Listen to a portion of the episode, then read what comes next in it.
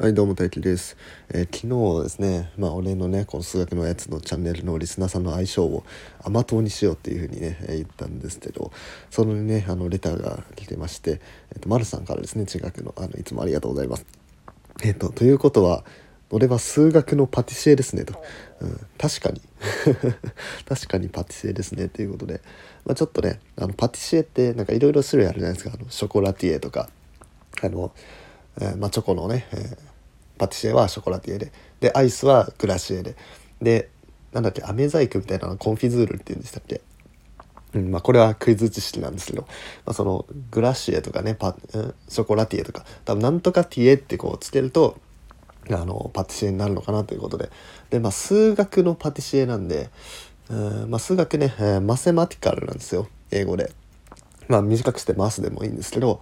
マスにね